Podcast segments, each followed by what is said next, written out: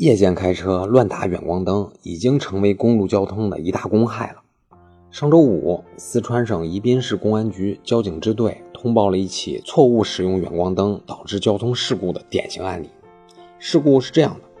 一辆大货车夜间会车时使用远光灯，导致对向行驶的面包车驾驶员产生视觉障碍，面包车与一行人撞击后，致行人当场死亡。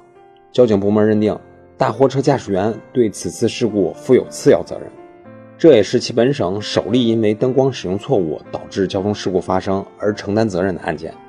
因为绝大多数交通事故的认定基础都是接触说，也就是说不撞上不算事儿，这就导致很多驾驶员认为，比如违规鸣笛、胡乱使用远近光灯等非接触行为，一般不会担责。但是四川的这个案件就给广大驾驶员提了一个醒。即使非接触的违规行为，也会被判担定责任的，因为我国法律明确规定，在没有中心隔离设施的道路上，机动车会车时，应当在一百五十米以外改用近光灯。